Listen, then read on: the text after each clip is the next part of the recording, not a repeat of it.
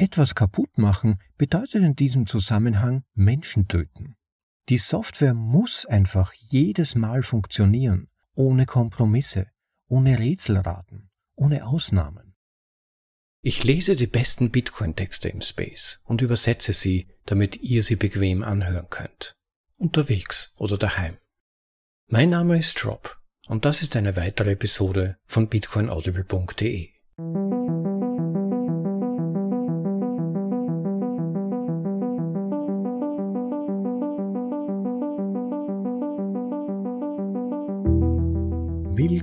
zur Folge Nummer 92 von bitcoinaudible.de, dem Podcast mit den besten Artikeln aus dem Bitcoin Space, für euch vorgelesen zum bequemen Anhören, ob unterwegs oder daheim. Ja, für heute habe ich euch einen bereits etwas älteren Text aus dem Jahre 2018 vorbereitet. Aber keine Sorge, der Text hat nichts an Aktualität eingebüßt, in ihm geht es nämlich um die Integrität der Bitcoin-Software und warum das unter Softwareentwicklern bekannte Konzept Move fast und break things, also frei übersetzt mit bewege dich rasch, selbst wenn du dabei etwas kaputt machst, für Bitcoin nie und nimmer zur Anwendung kommen sollte. Der Artikel wurde seinerzeit auf HackerNoon gepostet von einem der bekanntesten Autoren im Bitcoin Space zu seiner Zeit, Beauty On, der bekannt war für wirklich großartige Artikel und diesen speziellen Artikel wollte ich euch nicht vorenthalten. Betitelt ist er mit Bitcoin und die Zuverlässigkeit von Software von Beauty On. Im Originaltitel Bitcoin and Software Reliability. Eine kleine Gruppe übelgelaunter Menschen, die sich von Bitcoins kometenhaftem Aufstieg ausgeschlossen fühlen, beschweren sich darüber, dass die Bitcoin-Entwickler zu langsam neue Funktionen zu seinem Basistoolkit hinzufügen und dass die Innovation stagniert. Es ist nicht wahr, dass Bitcoin stagniert. Bitcoin ist das grundlegende Rückgrat der fehlenden unfehlbaren Zahlungsschicht des Internets. Damit er unfehlbar und absolut zuverlässig ist, gibt es nur einen möglichen Ansatz für die Wartung und Erweiterung der Software, die ihn steuert. Die Denkweise und der Ansatz, die erforderlich sind, sind nicht viele schnelle Iterationen und die Mentalität to break things, also im Notfall Dinge nötigenfalls kaputt zu machen, sondern die Denkweise, die hinter einer Software mit sehr hoher Betriebszeit steht, bei der methodische, langsame, evidenzbasierte Verbesserungszyklen angewandt werden und bei der Funktionen nur dann hinzugefügt werden, wenn erwiesen ist, dass Stabilität, Kompatibilität und Integrität absolut gewährleistet sind. Dies ist keineswegs ein neuer Ansatz in der Softwarebranche. Einsatzkritische Systeme und Anwendungen, bei denen es um Leben und Tod geht, entscheiden sich für Anbieter, die sehr konservativ sind und sich auf Stabilität und Zuverlässigkeit konzentrieren. Diese Systeme haben sogenannte Uptimes, also die Zeit, in der ein System ohne Unterbrechung verfügbar ist, die in Jahren gemessen werden. Die jüngsten Ausfälle, also Downtimes bei Visa, zeigen, dass das Unternehmen keine Systeme betreibt, die nach diesem hohen und anspruchsvollen Standard gebaut wurden Während Bitcoin zeigt, dass er nach diesem Standard entwickelt wurde, mit seinem ununterbrochenen, unfehlbaren und kontinuierlichen Dienst gemessen in Jahren. An dieser Stelle findet sich im Text ein Auszug aus der Einleitung der Grundlagenarbeit Software Fault Tolerance in Computer Operating Systems von Ravi Shankar, K. Ior und Inwan Lee aus dem Jahr 1995 in dem die Grundlagen fehlerresistenter Computersysteme beschrieben werden. Bitcoin ist kein Betriebssystem, aber die Prinzipien der Fehlertoleranz und der vorsichtigen Erweiterung gelten trotzdem. Das To-the-Moon-Meme liefert einen nützlichen Kontext. Die Anforderungen der NASA an die Fehlertoleranz von Software sind sehr streng. Wenn Astronauten beteiligt sind, steht ihr Leben auf dem Spiel.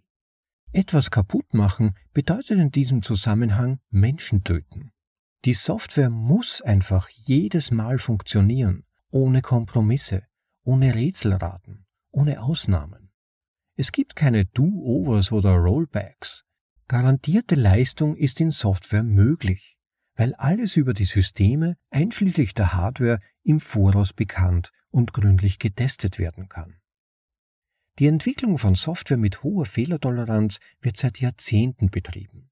Es handelt sich um eine sehr gut verstandene Disziplin und die Praktiken, Methoden und die Mentalität sind ebenfalls etabliert und bekannt. Aus diesem Grund funktionieren auch die regelmäßigen Satellitenstarts jedes Mal genau wie erwartet. Die Menschen nehmen sie als selbstverständlich hin, aber hinter den Prozessen, die regelmäßige fehlerfreie Weltraumstarts möglich machen, steht eine Kultur, die auf Bitcoin angewendet werden muss, wenn es allen so dienen soll, wie man es sich erhofft. Es ist nicht unvernünftig zu erwarten, dass Bitcoin nie einen Fehler in seinem Betrieb hat. Diese Erwartung wird bereits in Flugsicherungssystemen als erreichbar angesehen, wo wiederum Menschenleben auf dem Spiel stehen. Und an dieser Stelle findet sich im Text ein kleiner Auszug aus der Arbeit Formal Analysis of Air Traffic Management Systems über sicherheitstechnische Grundlagen für Luftverkehrmanagementsysteme. Bei Bitcoin stehen Leben und Geld auf dem Spiel. Eine Unterbrechung des Dienstes kann eine Kaskade von Verlusten und unbeabsichtigten Folgen für potenziell Millionen von Menschen und Milliarden von Fiat-Dollar nach sich ziehen. Wenn es möglich ist, einen Bitcoin zu bauen, der nicht ausfallen kann, sollte dies das Ziel sein, und kein Kompromiss sollte akzeptabel sein. Es ist auch eindeutig möglich, dass ein verteilter Bitcoin mit dieser Eigenschaft existieren kann. Bitcoin kann absolut fehlerfrei und gleichzeitig verteilt sein. Tatsächlich erhöht jede Zentralisierung von Bitcoin in Rechenzentren die Wahrscheinlichkeit von kritischen Fehlern. Mit Sicherheit gibt es eine mathematische Funktion, die dies beschreibt. Kannst du sie aufschreiben? Die Prüfungsfrage würde in etwa so lauten. Wenn Bitcoin von einem einzigen Rechenzentrum aus betrieben wird und dieses Rechenzentrum ausfällt, fällt Bitcoin aus. Wenn Bitcoin in zwei Rechenzentren läuft und eines davon ausfällt, läuft Bitcoin weiter. Beschreiben Sie eine Funktion, die dies erklärt, indem Sie die Anzahl der Datenzentren im Verhältnis zur Wahrscheinlichkeit eines Ausfalls von Bitcoin darstellen, wobei ein Ausfall bedeutet, dass Bitcoin nicht mehr funktionsfähig ist. Zusätzliche Punkte für eine grafische Darstellung der Funktion. Bitcoin ist kein soziales Netzwerk oder eine Chat-App. Es ist ein unternehmenskritisches Softwareprojekt, das eine größere Integrität aufweist als jedes andere Finanzsoftwareprojekt in der Geschichte. Und zwar in beiden Bedeutungen des Wortes Integrität. Er fällt nie aus, ist immer verfügbar und absolut berechenbar. Alle anderen Projekte daneben verblassen im Vergleich dazu. Er ist eine solide Grundlage, auf der man aufbauen kann solider sogar als die Betriebssysteme, die zur Entwicklung der Dienste verwendet werden, die sie nutzen. Die überwiegende Mehrheit der Toolentwickler unterliegt nicht den Standards, die für NASA und missionskritische Hochverfügbarkeitssysteme gelten. Es handelt sich um eine Spezialdisziplin, die den meisten nicht bekannt ist. Teilnehmer, die nicht einmal Softwareentwickler sind, haben keine Ahnung von diesem Fachgebiet ganz zu schweigen von dem Fachgebiet der Software, die nicht selbst auf Leben und Tod fehlertolerant ist. Dieses Fachgebiet ist weit von ihnen entfernt und spielt in ihrem Denken überhaupt keine Rolle. Je mehr man sich anschaut, was Bitcoin erreicht hat, wie spezialisiert seine Disziplinen und Anforderungen sind, die Anzahl der Dinge außerhalb des Softwarebereichs, die seinen Betrieb einschränken, wie etwa die Lichtgeschwindigkeit, desto mehr ist man erstaunt, dass Bitcoin überhaupt passiert ist. Und desto mehr möchte man sich so weit wie möglich von seinen inneren Abläufen fernhalten. Wenn man zurechnungsfähig ist. Das bedeutet nicht, dass man als normaler Entwickler nicht auf Bitcoin aufbauen kann. Im Gegenteil, seine APIs sind leicht zu verstehen und darauf aufzubauen. Was du jedoch nicht tun kannst, ist die Strahlungszone zu betreten, in der unsichtbare Probleme dich buchstäblich verstrahlen und töten können. Die Lichtgeschwindigkeit ist ein perfektes Beispiel dafür. Es gibt eine Obergrenze für die Blockgröße, über die hinaus das Bitcoin-Netzwerk nicht synchron bleiben kann. Da es Zeit braucht, bis sich Daten durch das Netzwerk bewegen, ist die Lichtgeschwindigkeit ein begrenzender Faktor. Man kann keine Blöcke mit einer Größe jenseits dieser Grenze haben und Bitcoin als verteiltes Netzwerk haben. Die offensichtliche Frage ist, was ist die magische Blockgröße? Sie ist sicherlich eine Funktion der schnellstmöglichen Netzwerkübertragungsgeschwindigkeit, die sehr viel langsamer ist als die Lichtgeschwindigkeit in der Luft. Ein normales Glasfaserkabel überträgt Licht mit einem Drittel der Lichtgeschwindigkeit. was eine weitere Prüfungsfrage nahelegt. Berechnen Sie die größte theoretische Blockgröße, die das Bitcoin-Netzwerk verwalten und eine verteilte Pi-Struktur aufrechterhalten kann, wenn es über ein perfektes Glasfasernetzwerk läuft, in dem die Verbindungen zwischen allen Knoten mit halber Lichtgeschwindigkeit über ein geografisches Gebiet von der Größe der Erde laufen. Jeder Knoten im Netzwerk darf zu jeder Zeit während des normalen Bitcoin-Betriebs maximal eine Mikrosekunde hinter jedem anderen Knoten zurückliegen. Dies ist die Art von Frage, die etwa Big Blocker nicht stellen und die sie auch rechnerisch nicht beantworten können. Neue ultradünne Photonic Bandgap Rim Mode Multiplex Glasfaserkabel können Licht mit 99,7% von C übertragen, aber es wird Jahrzehnte dauern, bis alle langsamen Glasfaserkabel weltweit ersetzt sind. Bis dahin muss Bitcoin mit den heutigen Beschränkungen arbeiten. Die Frage der Geschwindigkeitsbeschränkungen haben sich die Hochfrequenz-Trader bereits gestellt und eine Lösung gefunden alles in einem Datenzentrum unterzubringen. An dieser Stelle findet sich im Text ein Auszug aus dem Artikel Speed of Light Constraints High-Speed Traders, aus dem hervorgeht, dass die Lichtgeschwindigkeit zu einem Engpass für die Ausdehnung von Hochgeschwindigkeits-Finanztrading-Netzwerken wird. Das bedeutet, dass Händler, die miteinander konkurrieren, Rackspace in spezialisierten Rechenzentren kaufen, wo ihre Boxen den Handel mit den Geräten anderer Händler ausführen können. Dies ist für Bitcoin natürlich nicht akzeptabel, da er außerhalb des Staates und seiner Vorschriften existiert. Die Datenzentren für den Hochgeschwindigkeitshandel sind alle konform und reguliert. Bitcoin ist nicht regulierbar. Er kann niemals in einem Datenzentrum existieren, ohne seine Naturgewalt zu verlieren. Das soll nicht heißen, dass Bitcoin im Gegensatz zu irgendetwas steht. Regen, Wind und Schnee stehen nicht im Gegensatz zu Feldfrüchten, Straßen oder deinem Urlaub. Sie sind einfach da, genau wie Bitcoin. Bitcoin in einem Rechenzentrum unterzubringen, ist wie der Versuch, einen Blitz in ein Leidener Gefäß zu stecken. Es ist dann kein Blitz mehr, sondern statische Elektrizität.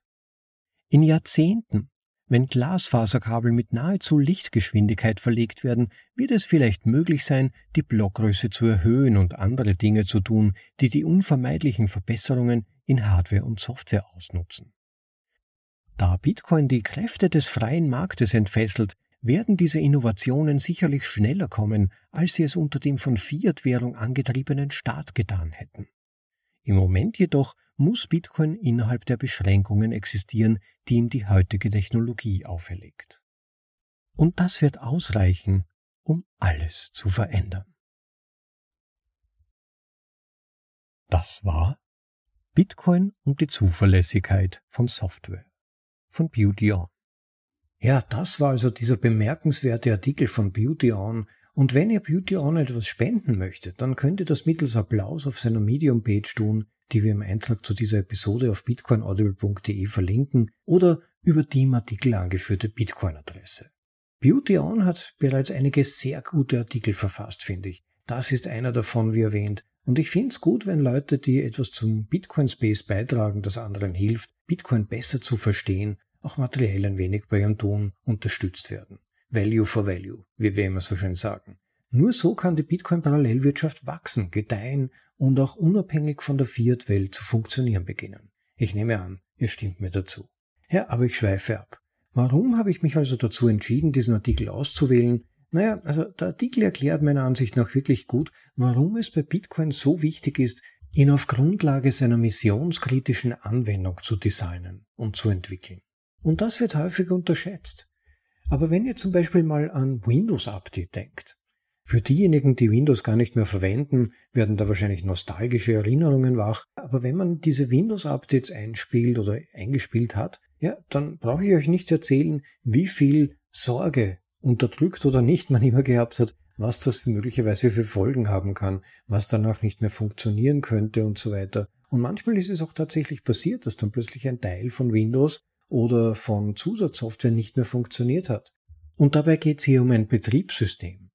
Aber da hat man das in gewisser Weise noch akzeptiert, auch wenn Windows dadurch einen sehr schlechten Ruf im Laufe der Zeit erfahren hat. Aber jetzt stelle ich mal vor, wenn wir es auf den nächsten Level heben, was passieren würde, wenn man das Internet alle sechs Monate beispielsweise hardforken würde, so wie das ja die meisten Altcoins immer wieder tun. Zum Beispiel ein Upgrade der IP-Adressen. Alle unsere Router und daranhängenden Systeme und Dienstprovider würden Kontakt zueinander verlieren. Die müssten also regelmäßig upgraden, sonst würden sie im Prinzip aus dem System fallen und Kontakt zum Internet verlieren. Und so in etwa kann man sich das dann bei missionskritischen Anwendungen oder Projekten wie etwa Bitcoin vorstellen. Und da ist es dann natürlich auch sehr missverständlich und verleitet zu Fehlschlüssen, wenn dann Leute Bitcoin nach wie vor nur als Zahlungsnetzwerk sehen. Die unterschätzen dann meiner Meinung nach immens und haben nur eine schlechte Vorstellung davon, was auf Bitcoin alles aufgebaut werden kann. Bitcoin eignet sich ja als Settlement Layer, also finale Abwicklungsebene für viele Bereiche der Kapitalmärkte. Viele denkbaren Finanzstrukturen und Finanzorganisationen, innerhalb derer dann direkt Zahlungen beglichen werden können, aber Bitcoin die wirklich großen Endtransaktionen zum Endabgleich der Finanzbewegungen bewältigen kann. Es können also ganze Zahlungsnetzwerke auf Bitcoin aufbauen, in Form von Second Layer und Third Layer Protokollen. Und die nutzen dann die hochgradigen Sicherheitsfunktionen und die Neutralität von Bitcoin. Und Bitcoin kann die dann auch wieder seinerseits zueinander kompatibel machen, mit Open Source Integrationen, die, die das Ganze auf natürliche Weise möglich machen. Aber dazu benötigt es ein sicheres und vertrauenswürdiges Fundament. Ja, und von daher kann man es schon mit der missionskritischen Funktion eines Atomreaktors vergleichen. Wenn der keinen Strom mehr erzeugt, dann bricht auch die gesamte Struktur, die auf ihm aufbaut, zusammen. Und da hat Beautyon, also der Autor dieses Artikels, recht. Davon können Leben abhängen. Ganze Familieneinkommen, Unternehmensfinanzen, Pensionen, all diese Dinge, die auf diesem Protokoll aufbauen. Da kann man nicht mit Features experimentieren oder sie von einem Häuptling entscheiden lassen, um diesem mal ein bisschen Vertrauen, dass der hoffentlich schon wissen wird, was er da tut. Nein, da geht es um kritische Fehlertoleranz. Wenn dieses Protokoll diesem Standard nicht gerecht wird, dann kann das Leben zerstören. Im Grunde würde sogar genau das, was Bitcoin versucht zu ermöglichen, durch Bugs in der Software oder Teilen darin, die nicht radikal optimiert und getestet wurden, riskiert. Wenn es groß und massiv werden soll, dann benötigen wir ein Fundament, das diese Sicherheit und diese langfristige Ausbaufähigkeit ermöglicht. Denn all diese weiteren Layer und Funktionen, die müssen sich ihrerseits hundertprozentig auf die Sicherheit dieses Basislayers, der die Bitcoin-Blockchain und ihre Funktionalität, die sie mit sich bringt, verlassen können. Beautyon hat da schöne Beispiele angeführt, finde ich. Zum Beispiel, wie wichtig die maximale Dezentralisierung dafür ist. In seiner ersten Examensfrage, die er da im Text gestellt hat, wenn zum Beispiel nur ein Datencenter offline geht, was passiert dann? Wenn ein zweites offline gehen würde, was dann? Plus, dass Bitcoin ja auch natürliche Feinde hat. Es gibt tatsächlich Menschen, Organisationen oder Gruppierungen, die versuchen werden und schon versuchen, Bitcoin einzuschränken oder einzelne seiner Aspekte, zum Beispiel die Neutralität, durch Zensur einzelner Transaktionen zu unterbinden. Da muss Bitcoin resilient, also widerstandsfähig sein. Wenn man Bitcoin aber gewissermaßen einsperrt, also zum Beispiel in ein Datencenter, dann kann man diesen Sicherheitsgrad gar nicht mehr erzielen. Das ist wie ein Blitz in einem fahrradischen Käfig, wie der Autor beschrieben hat. Nein, das Protokoll muss auch über Grenzen funktionieren. Es muss beim Ausfall des Internets über Satelliten Konsensus erzielen können. Auch bei schlechten Verbindungen die Blockchain synchronisieren können. Und wir können es umgekehrt auch nicht auf der Annahme der besten Rahmenbedingungen, eben wie zum Beispiel, dass jeder User ein Smartphone der letzten Generation hat oder Glasfaserkabel fürs Internet verwendet, aufbauen. Nein, wir müssen Bitcoin auch unter schwierigsten Lebensbedingungen überlebensfähig halten. Und dazu gehört auch, seine Funktionen auf der Basis-Chain sehr limitiert und maximal optimiert zu halten. Denn das alles muss dumm und einfach sein im Prinzip. Die Komplexität kann dann oben drauf kommen. Das kann man oben auf den weiteren Lehren immer noch erledigen. Also Ziel kann nur 100% Uptime sein als unterbrechungsfreie, stabile Funktion, auf die man sich verlassen kann. Und wie das Schicksal so spielt, kann ich euch hiermit verkünden, ein Tweet, auf den ich gestern gestoßen bin von Jameson Lobb, dass Bitcoin mit dem gestrigen Tag, dem 12. März 2023, seit genau zehn Jahren keinen Konsensusfehler mehr erlebt hat. Und er beschreibt, dass die Schlüsselursache für diesen Konsensusfehler damals ein unterschiedliches Sperrlimit der Datenbank zwischen verschiedenen Software-Releases lag. Also das war die Ursache, dass zwei Softwareversionen von Bitcoin hier unterschiedliche Limits eingebracht haben und das hat dann zu einem gewissermaßen Synchronisierungsfehler geführt. Derartige Probleme, so klein sie scheinen mögen, können dann zu großen Folgen führen und es ist schon eine erstaunliche, ein erstaunliches Zeugnis der gigantischen Bemühungen der Softwareentwickler von Bitcoin, dass zehn Jahre lang es gelungen ist.